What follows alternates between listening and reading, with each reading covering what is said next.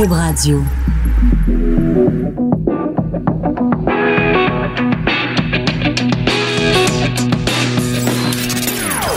Des opinions bien à elle.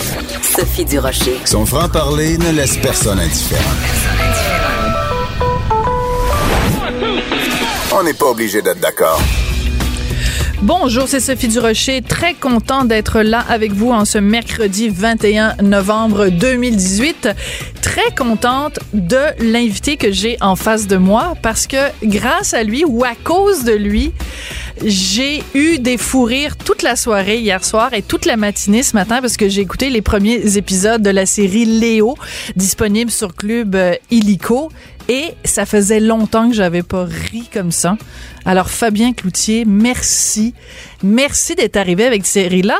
C'est une série dont tu es l'idéateur, Ouais. le co-auteur et le comédien principal. Léo, c'est toi. Alors, c'est parti d'où cette idée folle? Ah, Léo, euh, tu sais, c'est un personnage qui est né en 2005, un peu, euh, tu sais, pour les contes urbains. Tu sais, moi, j'avais pas de grandes idées à ce moment-là. Là. J'écrivais une première histoire, ça marchait. J'ai écrit un show Scottstown, j'ai écrit une suite Cranbourne. Puis à un moment donné, je me suis dit que si je voulais continuer à donner vie à ça, c'était peut-être pas sur scène que ça se passait, peut-être que ça passait par l'écran.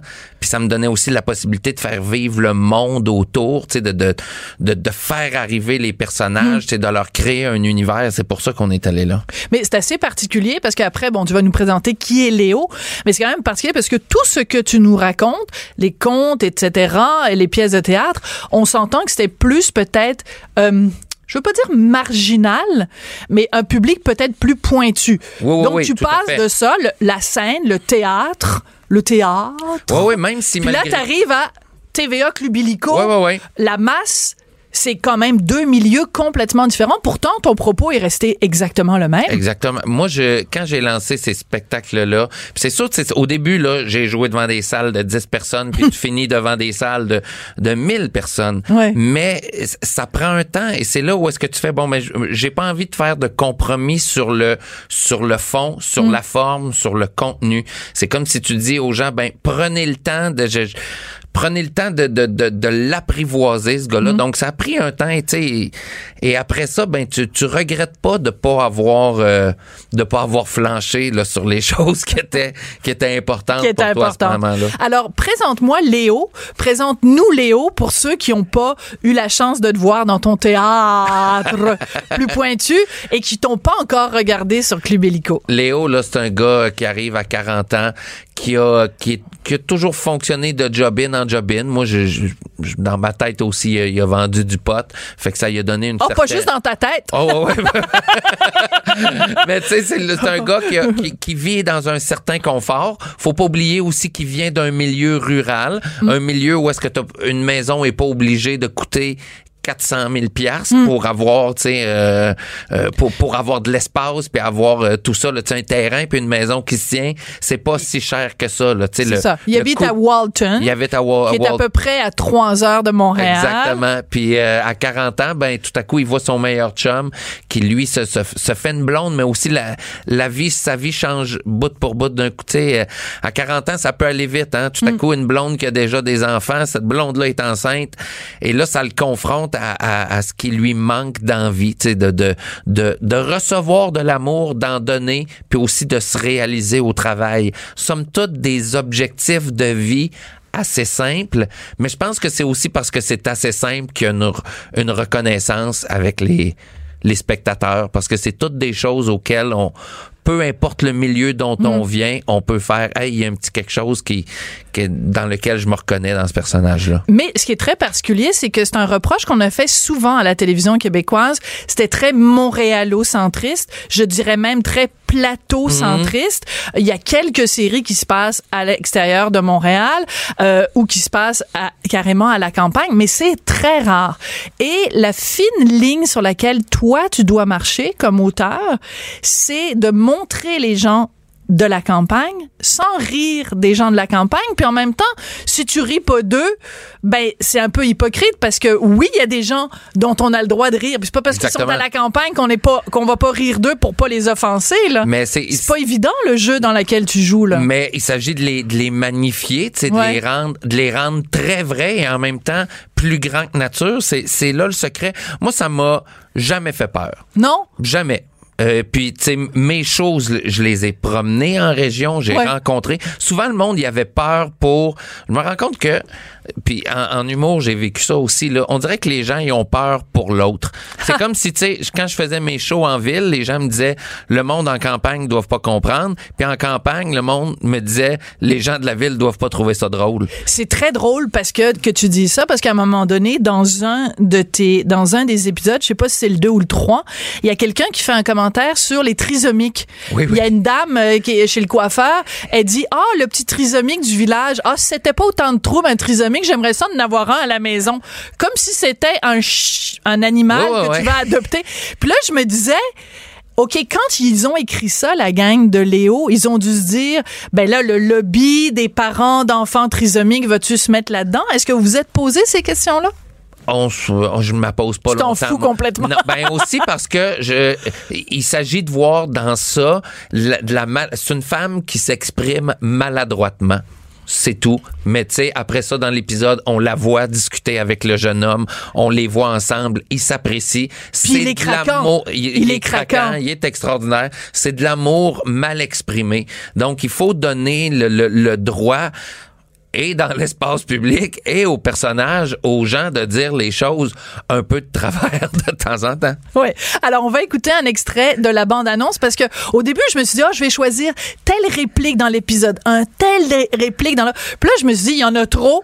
Ça prendrait l'heure de l'émission pour avoir les meilleures répliques. Fait qu'on a choisi un extrait de la C'est bon. bande-annonce. Tu sais, la gang d'anciens politiciens qui se lancent dans le pot, ils en feront jamais de l'aussi bon que nous autres. Sais-tu pourquoi? Non. Parce que nous autres, on le fait avec amour. Faites attention vous autres, là. Et, euh, et- faites pas égard. On est-tu le genre à faire les gaves, nous autres? 40 ans, même pas capable de savoir ce que je veux qui m'arrive dans la vie. Toi, tu sais-tu ce que tu veux? Surprise! Rendu moumoune, pareil comme Chabot.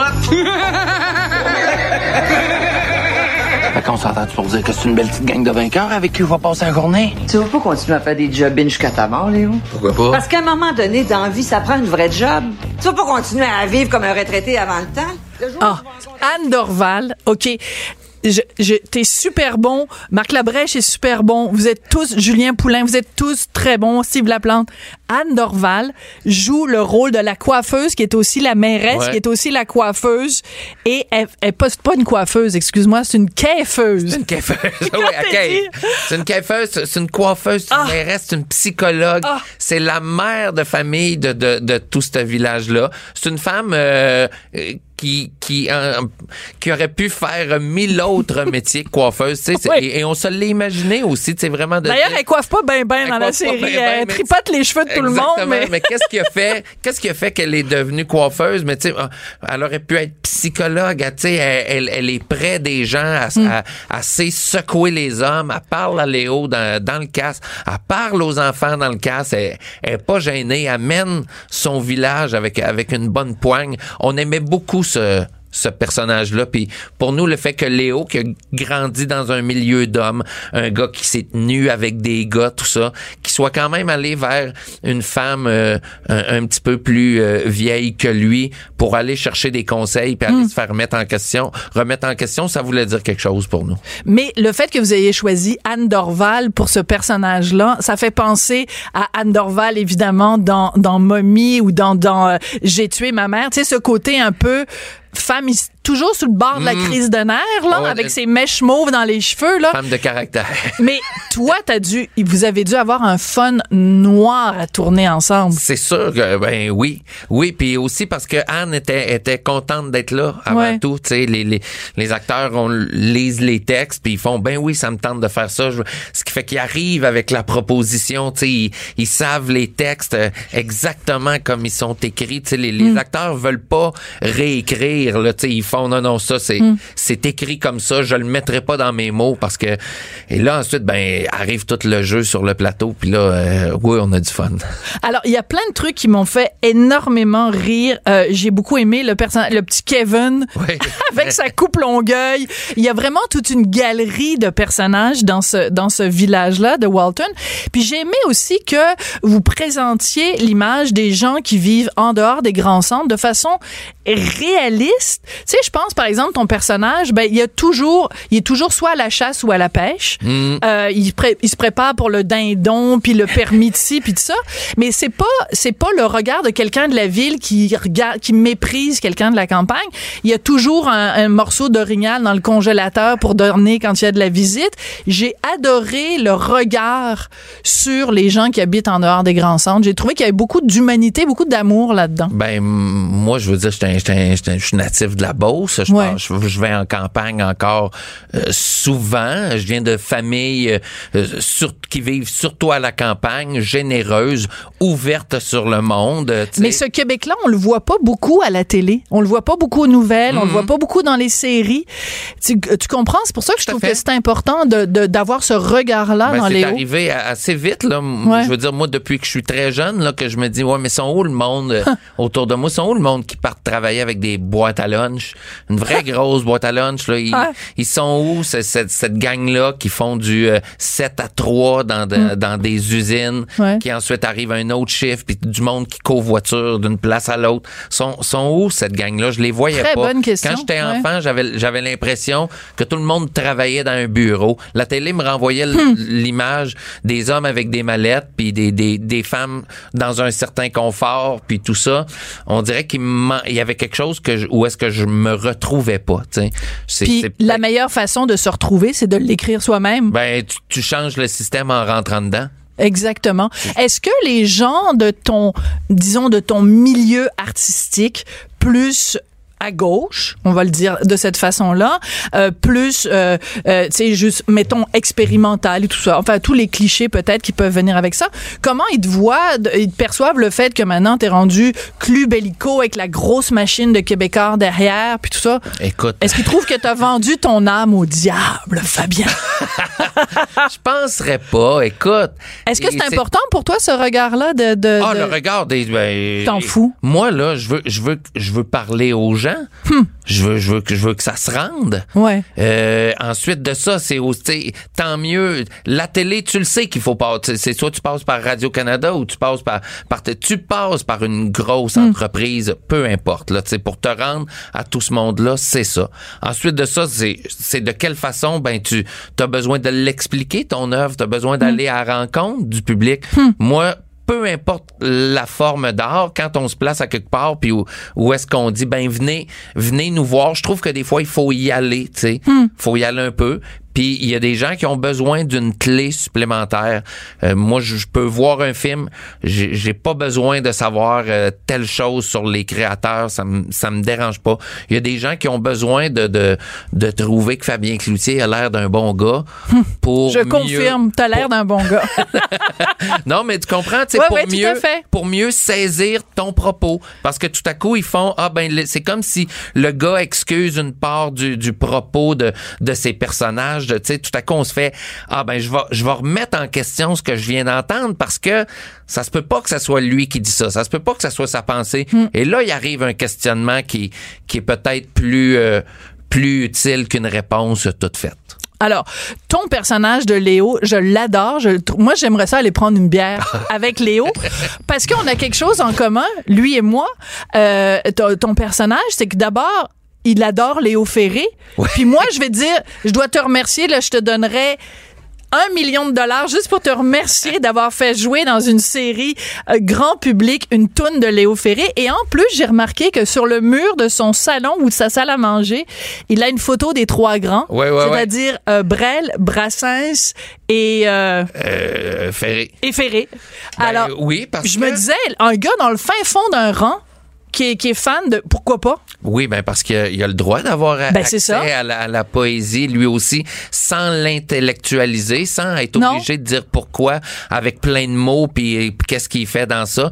Moi, j'imagine qu'à un moment donné, il a, il a acheté un vieux char puis il y avait une cassette qui traînait dedans puis Hmm. c'était du Léo Ferré ou du Jacques Brel puis il écoutait ça puis ça y a fait quelque chose puis il continue à en écouter mais sans sans en faire une un, un statement énorme mais euh, c'est dans des garages des fois il joue de les- il joue de toutes sortes de musique Ben oui. aussi tu sais puis la, poésie a pas de, de devrait pas avoir de classe sociale tu sais ça ça peut se rendre au monde et là ça ça s'est rendu à lui puis tu sais euh, c'est sûr qu'on on aime ça là, pouvoir mettre de la, de la de la musique française aussi dans dans des choses comme ça c'est c'est bien dispendieux Ah oui, c'est ah, ben d'avoir oui. les droits pour le Ah, Léo ben oui, Ferré, ben c'était oui. cher. ben oui Aïe aïe. Eh oui. Combien ça a coûté? je sais pas. T'as pas le droit de me le dire. Non, non, mais ils m'ont dit euh, pas trop souvent. Ah, pas trop souvent. On aime ça, Léo Ferré, mais pas trop souvent. Mais on a mieux des vrais acteurs en vie maintenant, puis tu sais de pouvoir travailler peut-être un petit peu plus de jours, puis de se donner d'autres moyens euh, différents. Il y a deux ans, au gala euh, des Gémeaux, t'avais fait une blague sur Antoine Bertrand. Je change de sujet complètement parce que l'entrevue se termine bientôt, puis je veux pas passer à côté de ça. T'avais fait une blague sur Antoine Bertrand. Il venait de faire un, un infarctus. Ouais, ouais. Bon, puis c'était causé en, en- en partie parce que bon, il était en surpoids.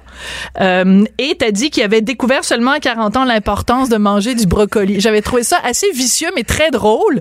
Puis je me disais, si, et j'avais écrit dans le journal, j'avais dit que Cloutier a le mérite de nommer un chat un chat. Fabien, Cloutier, animateur des Gémeaux en 2017. fait que ça s'est pas produit en Ça s'est pas 2017, produit. pas en 2018, 2019. Pourquoi ce serait pas toi qui animerais les Gémeaux? Je sais pas, on sait jamais. Je, je, je, je- Oh, oh, non, non, oh, non, je vois quelque chose dans ton Ah, visage, Fabien. Je, considérerais euh, l'offre, Ouais. mais j'ai, j'ai, moi, j'ai, pas beaucoup de plans, là. Tu sais, je me laisse vraiment surprendre par, Par la euh, vie? par la vie, par euh, ce qui m'arrive. Sinon, et, et parce qu'en se laissant surprendre, on découvre du monde, on Hmm. découvre des parties de nous-mêmes, on, on relève de nouveaux défis. Fait que j'ai, j'ai pas euh, de liste de je dois absolument faire ça dans les prochaines années. Là, il y a, y a bien des choses que je, que je veux faire, mais qui sont tout autres. Je veux, je veux aller plus à la pêche, je veux aller plus à la chasse, je veux continuer à prendre des vacances. Tu sais, Ouais. mes, mes projets de vie là sont plus, euh, sont plus dans ça. Après ça, la carrière, ça, c'est- ça sera, c'est une autre affaire.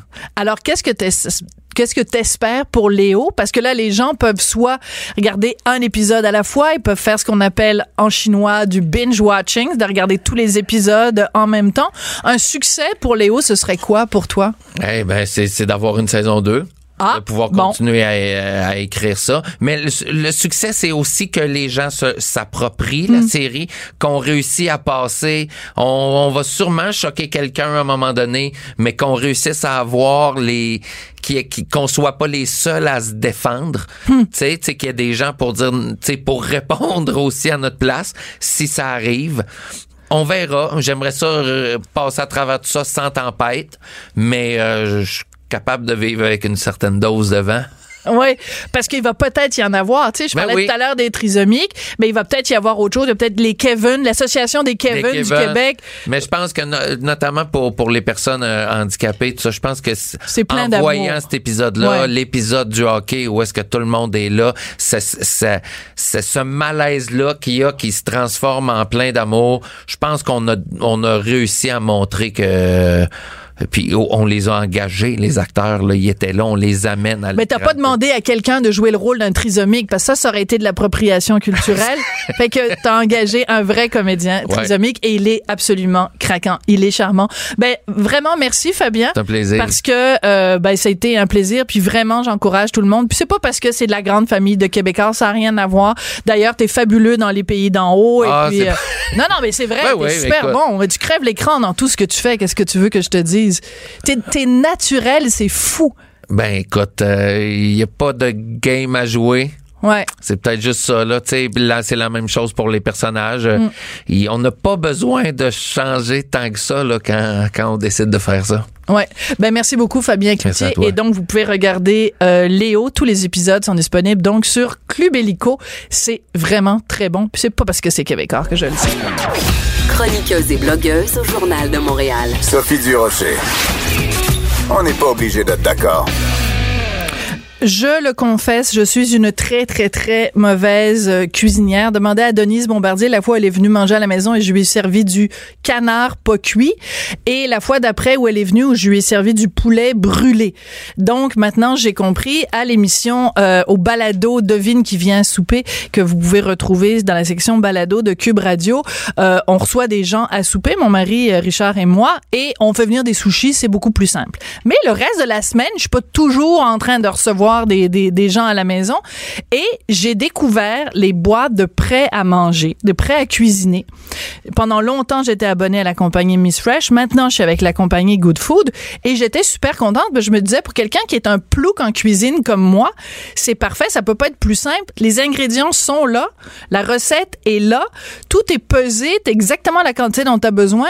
Même un enfant de 8 ans serait capable de faire ça. Mais là, il y a des nutritionnistes qui disent ouais, puis il y a des environnementalistes qui disent ouais, c'est du gaspillage, puis c'est pas bon pour l'environnement. Alors je me suis dit, on va faire venir une nutritionniste qui a une opinion sur la question, puis on va débattre du pour et du contre des boîtes de prêts à cuisiner.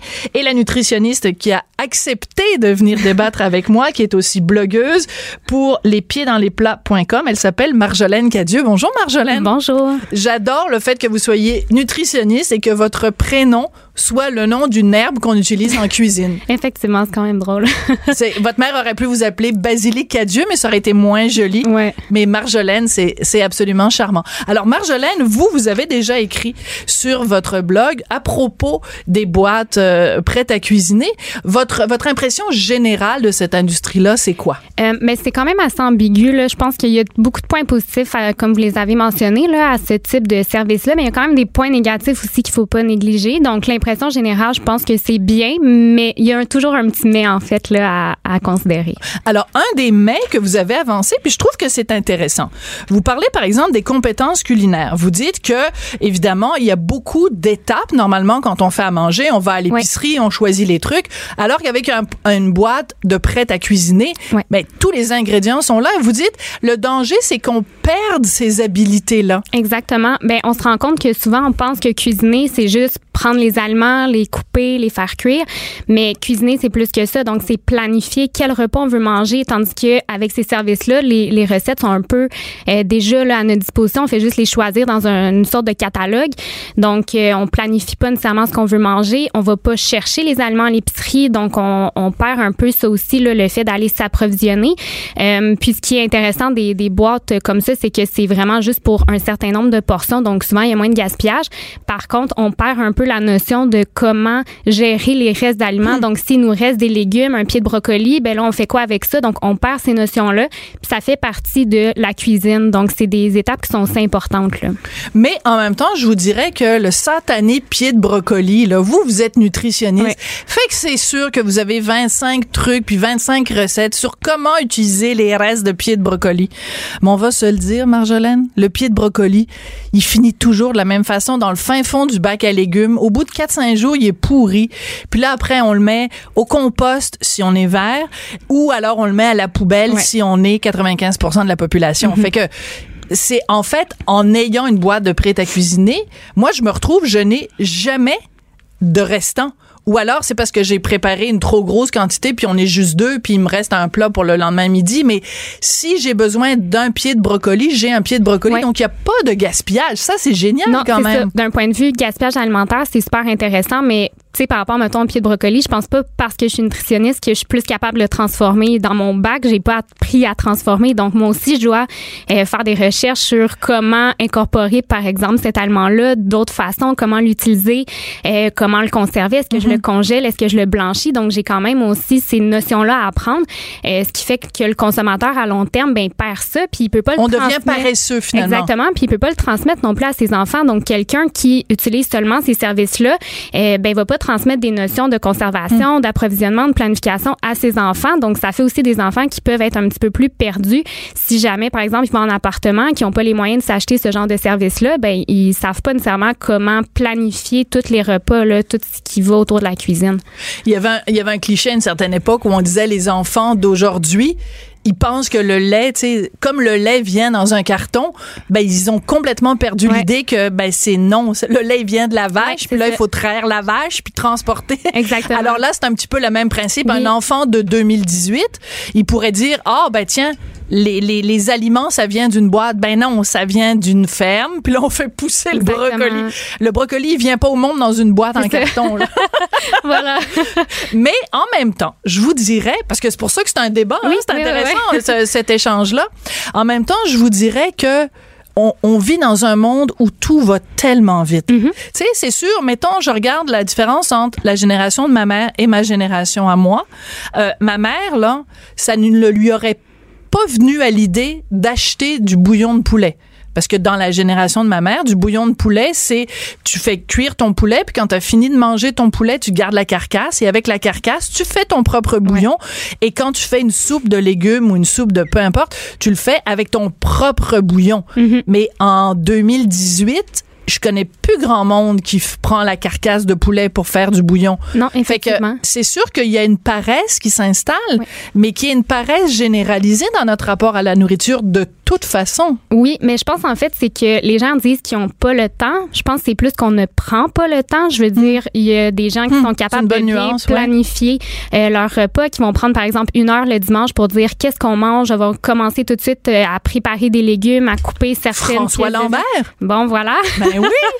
Mais je pense que c'est les gens prennent pas le temps, euh, mais tout le monde a le temps. C'est juste que des fois on est mieux, par exemple, à l'écouter la télé, on est mieux faire d'autres activités. On voit ça comme une tâche qui est stressante ou on n'aime pas ça. Souvent c'est parce que justement on n'a pas nécessairement de compétences, donc on trouve ça compliqué. Pourtant la cuisine c'est très simple. Euh, puis il y a des niveaux, c'est certain là, de recettes pour les plus avancés ou les plus débutants, mais je pense que c'est juste que les gens ne prennent pas le temps. C'est pas qu'on n'a pas le temps en fait de cuisiner. Mais en même temps, moi, je me dis, euh, les nutritionnistes nous disent tout le temps, et avec raison, puis les médecins nous disent la même chose, il faut éviter les aliments transformés. Plus un aliment Ouais. est transformé, moins on, on a tous les nutriments dont on a besoin. Ben justement, quelle belle façon de ne pas, tu sais, au lieu d'aller à l'épicerie puis d'acheter une pizza congelée, ben moi je vais faire venir ma boîte, je vais avoir la pâte, je vais pouvoir mettre moi-même découper les petits, la, la tomate en petits morceaux, je vais je vais participer à chacune des étapes. Ouais. Oui, c'est sûr, je serais pas allée à l'épicerie choisir ma tomate, choisir ma sauce, choisir mon petit pepperoni ou peu importe. Mais ce que je veux dire, c'est qu'il faut, faut pas non plus culpabiliser les gens. Euh, en, je dis pas que c'est ça que vous faites, mais je veux dire, faut pas non plus culpabiliser les gens. Une boîte prête à manger, prête à cuisiner, c'est aussi se réapproprier la cuisine versus un plat acheté tout Oui, fait. tout à fait. Mais ça, je pense qu'il y a une gradation à faire entre, par exemple, de la restauration, comme vous l'avez mentionné, ou du prêt à manger en épicerie. Euh, je pense que les boîtes de prêt à cuisiner demandent quand même de cuisiner. On contrôle la quantité de Mm-hmm. sucre, de sel, d'assaisonnement, d'huile et tout qu'on fait. Puis c'est quand même nous là qui cuisinons. Donc Absolument. pour ça, c'est super intéressant. Mais c'est un, un milieu. C'est pas nécessairement de la cuisine maison. C'est pas pareil, mais c'est pas non plus là du fast-food ou de la restauration. Je pense que c'est un bon compromis.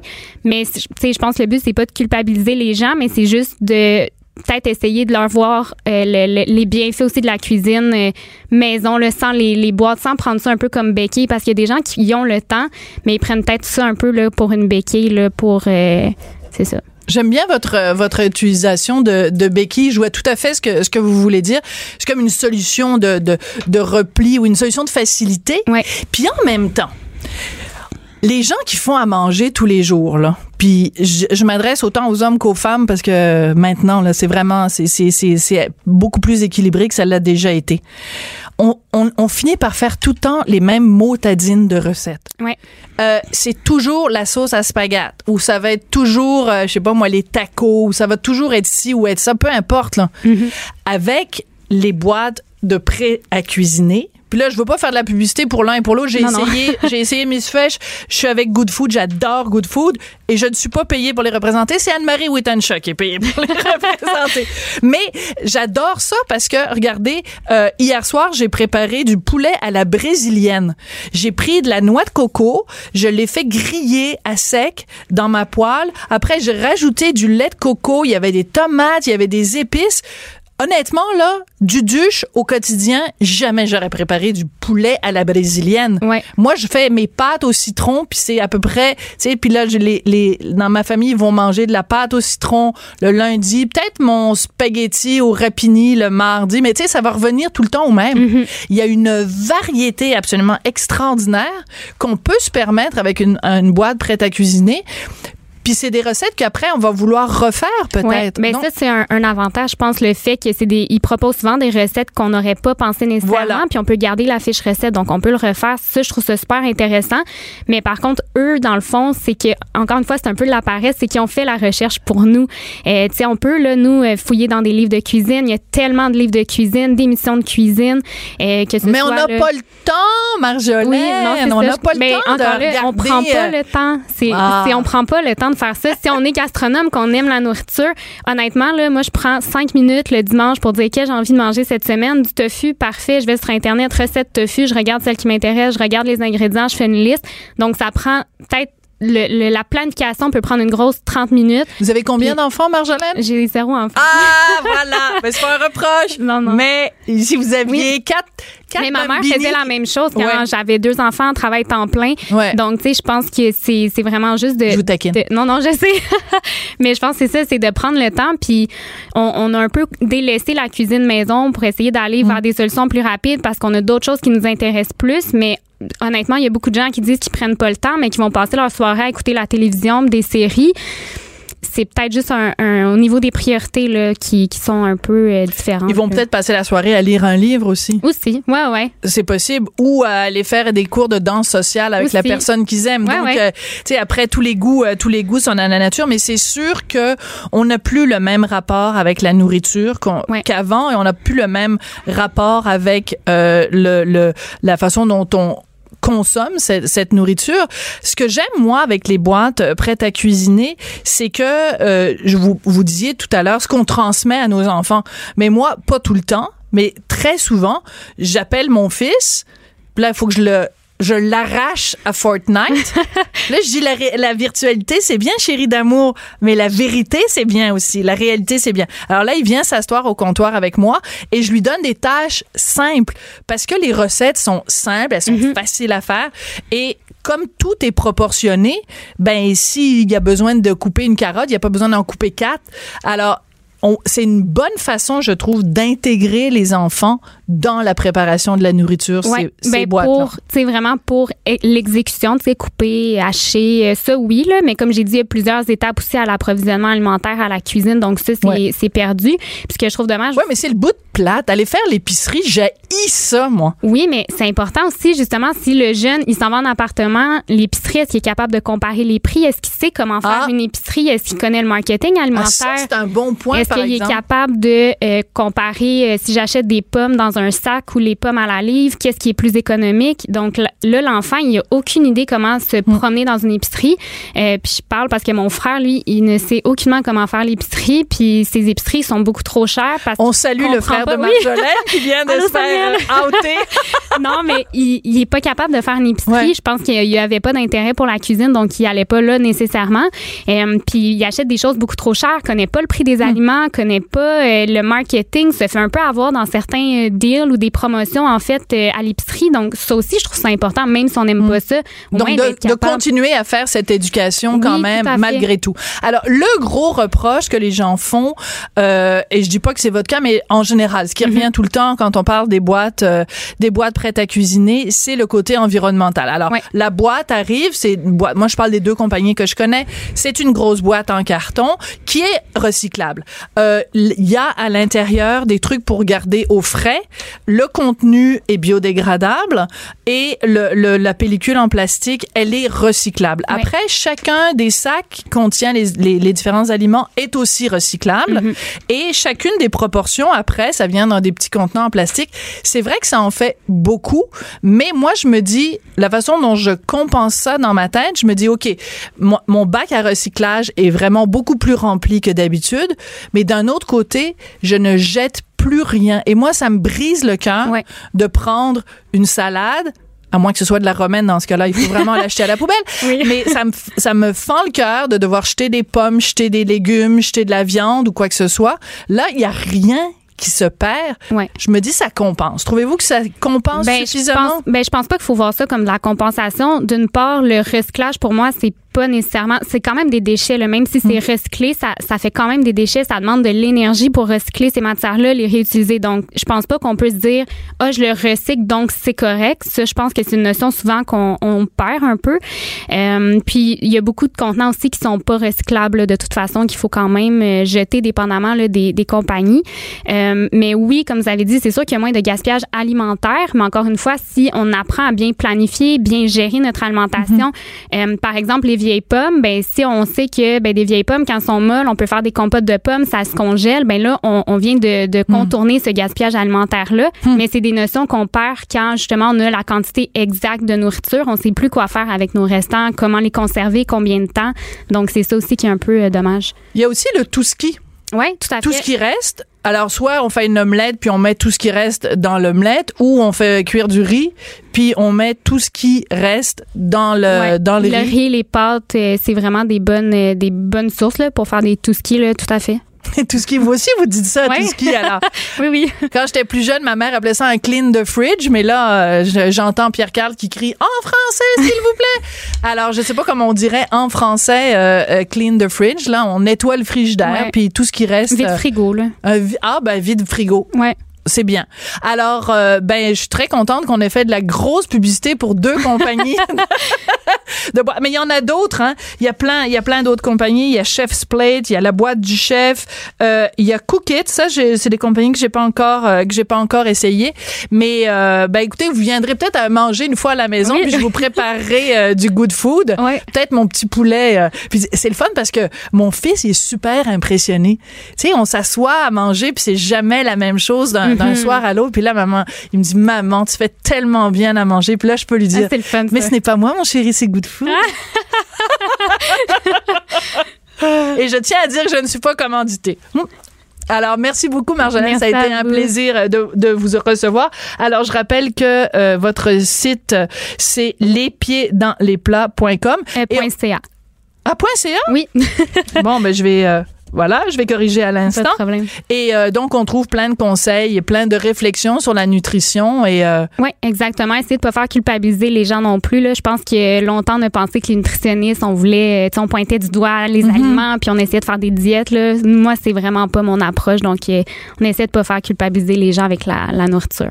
ben, je pense que vous allez revenir souvent à l'émission, si vous êtes d'accord, parce que c'est important de Oui, se déculpabiliser par à rapport à la nourriture, de bien manger, mais sans être obligé de se sentir euh, tout croche, parce que des fois, on, Ça on va vient... jamais être parfait de toute façon. On vient qu'on euh, sait plus quoi faire Voilà. à manger parce que les interdits euh, changent régulièrement. Merci beaucoup, Marjolaine. Merci. Vous écoutez Cube Radio. Sa dernière chronique fait jaser? Écoutez pourquoi. De 14 à 15. On n'est pas obligé d'être d'accord. Cube Radio. Quand je me pose des questions dans le domaine euh, juridique, euh, j'ai toujours le même réflexe. J'appelle mon avocat. c'est le nom. C'est le nom d'une balado sur les ondes de, de Cube Radio. Si vous allez sur notre site cube.radio, vous êtes dans la section balado et vous allez trouver en effet un podcast qui s'intitule J'appelle mon avocat et qui est animé par maître François David Bernier. Mais au-delà de ça, François David, c'est aussi quelqu'un qu'on reçoit régulièrement euh, sur nos ondes, que vous voyez aussi beaucoup à la télé. Pourquoi? Parce que c'est un excellent analyste judiciaire. Et justement, on voulait te parler aujourd'hui, François David, maître Bernier. On voulait te parler parce qu'il y a deux... Oui, ton nom d'artiste. Écoute, on voulait te parler parce qu'il y a deux choses dans l'actualité qui ont retenu euh, notre attention. Euh, la sentence pour euh, Alexandre Bissonnette, on va y revenir un petit peu plus tard. Mais d'abord, justement, les enfants d'abord. Donc, une lettre ouverte qu'ont écrite huit ex-ministres qui publient. En fait, c'est un manifeste et ils disent Mhm. essentiellement ces ex-ministres-là, écoutez, là, ça fait des années qu'on dit qu'il faut réformer le droit de la famille. Ça peut plus tenir. Ça urge. Il y a trop de cas où les droits des enfants et le bien-être des enfants est euh, euh, inféodé à un droit familial désuet. Il faut changer les choses. Pourquoi c'est si urgent, François David, de changer le droit de la famille au Québec? Ouais, parce que le droit est archaïque et pas, euh, il est pas adapté à- aux nouvelles réalités. C'est qu'au Québec, on se marie plus beaucoup. C'est, c'est une réalité. Le, le mariage, on oublie. C'est, c'est, c'est- oui, c'est l'amour, mais c'est aussi euh, dans l'histoire, c'est tout ce qui est économique, c'est une protection, hein, c'est un contrat de mariage, et ce qui fait que il y a, il y a des présomptions qui découlent de ça, comme par exemple, on a vu dans les médias il y a pas si longtemps, bon, le père qui décède, mais un enfant. Ben en oui. aide. Ben, si les parents sont mariés, il y a une présomption que le mari, c'était le père. Puis dans Mm. ce cas-là, et ça, ton union libre, ben là, ça ne l'est pas, c'est bien plus compliqué. Ça, c'est un exemple. Il y a plein d'exemples qui fait que, en réalité, euh, les droits sont pas protégés pas protégés pour euh, les conjoints, les fameux conjoints de fait, et que c'est que la plupart des gens sont conjoints de fait, et ils sont mal informés souvent, mais ils se ramassent avec euh, rien au final. Mais à faire la différence, là, on parle beaucoup des enfants aussi, puis c'est les l'enfant euh, dans, dans le droit familial, c'est la, la- l'ultime euh, priorité. Bien sûr. vraiment- on, on les met toujours de l'avant. Le, le droit quand, les protège quand même parce que, que on sait même si les, les- le, le couple n'est pas marié, la pension alimentaire, l'héritage, tout ça, tout- tout- les, les enfants ont des droits quand même. Mais le problème, je l'ai vécu quand j'étais jeune aussi, Ouais. c'est le c'est qu'un parent qui va moins bien c'est tu sais un enfant son parent c'est c'est à lui là. C'est lui son parent là. Ouais. le parent il est important puis il y a bien des couples qui oublient ça quand ils se séparent. C'est que la mère ou le l'homme le père de vos enfants mais c'est c'est quelqu'un d'important dans la vie de vos enfants. Parce que si lui il est pas bien dans sa vie ça affecte les enfants et il y a des milieux de vie qui peuvent détonner tu sais. Puis ce qui fait qu'il n'y a pas d'aide pour le conjoint de fait et le problème, mais c'est on le sait dans un couple, on dit on a un projet de vie. Hein, quand on Ouais, est ouais. un couple, on a un projet de vie, on met des choses ensemble. Puis souvent, mais il y en a un qui délaisse un peu ses affaires pour pour s'occuper plus de la famille, puis faire euh, que l'autre va peut-être rayonner ailleurs, faire plus d'argent. Puis et là, malheureusement, ben, des fois on le fait rayonner ailleurs, puis il réussit. On s'est pas marié, on, on se sépare, puis on se ramasse que la maison était pas en notre nom, on n'avait rien au final, puis on Ouais, finit mais- avec rien. C'est ça. François David, t'as dit quelque chose de très important tout à l'heure. T'as dit, des fois, dans certains cas, il y a des gens qui sont mal informés. Mais corrige-moi si je me trompe, mais il n'y a pas un principe de loi qui est très simple. C'est nul n'est censé ignorer la loi. Alors, je, je vais faire l'avocat du diable deux secondes. Là. Je Ben dis pas oui. que je dis pas que les gens devraient connaître, euh, tu sais, euh, se taper euh, le, le code civil ou le bon au complet. Mais je veux dire, quand tu rentres dans une relation avec quelqu'un et a fortiori quand tu fais un enfant, tu devrais quand même minimalement te renseigner. Je trouve que l'excuse de dire ah ben j'étais pas au courant que la loi c'était ça, je trouve que c'est une excuse un peu euh, de de trop facile. Ouais. Ouais, mais c'est vrai. C'est vrai qu'on se demande comment ça, ils savaient pas, mais tu sais, Sophie, c'est un domaine, on, on veut, parce que on veut protéger les plus faibles. Souvent, c'est un domaine où est-ce qu'on peut être faible, parce que on, on et, et le droit, ben, exemple, le mariage qui est très fort, protège les plus faibles. On peut même pas renoncer au patrimoine familial. Le patrimoine familial, c'est tout ce qui a servi à la famille, mais on va diviser ça à la En fin. deux. On peut même pas y renoncer parce qu'on on protège les gens même d'eux-mêmes dans ce genre de, Tout à fait. dans- Mais- en, en droit familial. Mais, les dit- conjoints de fait, ils sont pas obligés évidemment de se marier. Je dis pas que tout le monde devrait se marier, mais tu peux très bien faire un contrat de vie commune qui te protège d'une façon. Mais la quantité de conjoints de fait qui ne se donnent même pas la peine de faire ce contrat-là de base. Ah, ça. Je veux dire, tu, tu signes un contrat quand tu achètes un canapé avec des paiements 24 mois, mais tu vas pas faire un contrat vrai. avec quelqu'un avec qui tu crées un être humain. Ah, Excuse-moi, c'est je le trouve que malaise, C'est le malaise, parler de ça, chérie. Euh, Écoute, il va, falloir parler, va falloir se faire un contrat pour quand on va se séparer. Les gens ont peur de ça. C'est comme si ça portait malheur, puis ils le font pas. C'est comme les testaments. Comment de gens ont pas de testament disant hey, je veux pas parler de ça, je veux pas que ça m'arrive. Tu sais, c'est ça. Il y a un peu un tabou, mais tu as raison sur un point. Puis dans, dans le fameux jugement de Lola contre Eric de la Cour suprême, là, tout ça, c'est ce qui a été dit, c'est que la loi en ce moment fait que quelqu'un peut choisir d'être conjoint de fait ou d'avoir les protections du mariage. Ils ont raison. Mais le problème, c'est que dans notre petit côté un peu socialiste au Québec, dans le sens de, de vouloir, euh, tu sais, on, veut protéger souvent les plus faibles. L'État-providence, oui. Ouais, c'est ça. Donc, c'est là que peut-être que ça détonne parce que au final, on dit ah le conjoint de fait, euh, il, aurait dû connaître le droit, il aurait dû faire un contrat. C'est sûr, oui. Puis euh, souvent on dit comme comme tu dis, nul ne doit ignorer la loi. Mais le problème dans tout ça, c'est que ceux qui peuvent écoper de la négligence d'un parent, c'est un enfant que lui, c'est pas ces règles-là s'appliquent pas à lui là, qui doit connaître le droit. Là. Puis lui, c'est lui l'être vulnérable qu'on veut protéger. Malgré que je sais qu'il y en a qui vont entendre ça, qui vont être choqués, ils vont dire ah, mon ex, je lui donnerai pas une scène. Non, c'est pas c'est pas seulement ton ex, c'est la mère de tes enfants. Ben, c'est ça. Pour eux, c'est une personne importante. Et si elle, elle va bien, tes enfants vont mieux aller. Ben ça, ben, c'est le point. Ça, c'est le point le plus important. Tu as tout à fait raison, puis tu as fait raison. Puis bon, tu disais toi-même que tu avais vécu quelque chose de semblable dans ta jeunesse, sans rentrer dans les confidences, moi aussi. Et, euh, mm-hmm. et euh, bon, je pense qu'on se comprend que il, des fois, il y a des, des questions de bien-être qui devraient passer au, avant des considérations. C'est ça qu'on dit. Exactement. Moi, il y a quatre ans, je commentais la réforme. Il y a quatre ans, j'analysais la réforme, mais pas arrivé encore. Bon. Il serait temps, puis ils ont raison d'intervenir. Voilà. Alors, c'est à lire, donc, ce manifeste des huit ex-ministres publié aujourd'hui.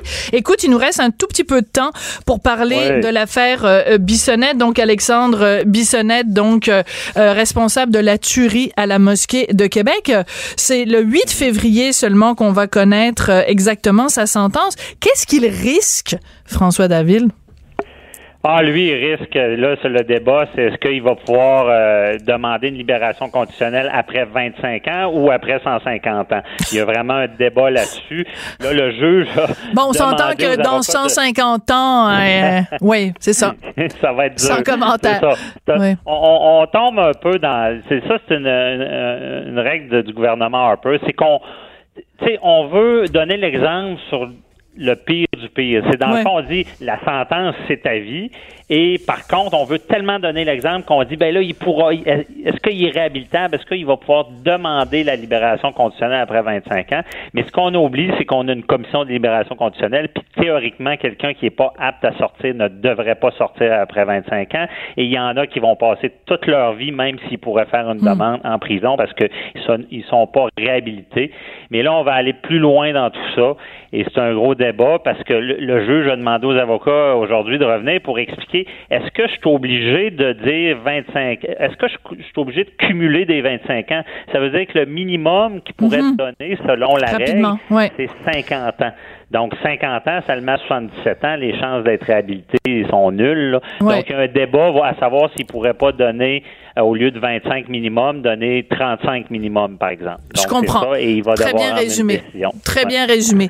Merci beaucoup. Comme toujours, on a toujours réponse à nos questions quand on appelle notre avocat. j'essaie, j'essaie. Maître François-David Bernier. Donc, j'encourage les gens à aller, bien sûr, écouter euh, ta balado sur euh, le site cube.radio. Et puis, ben, nous, ben, on se reparle régulièrement, puis c'est toujours un plaisir.